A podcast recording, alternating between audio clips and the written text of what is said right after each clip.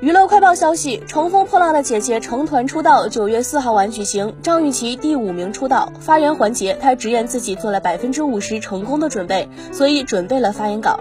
她说：“大家都说我们是独立女性，但青春不长，皱纹会长，你还会跟我拳头说 no？不是所有人的婚姻都是那么完美，还有一种能力是把所有才华都展示出来，告诉大家智慧和美貌是可以并存的。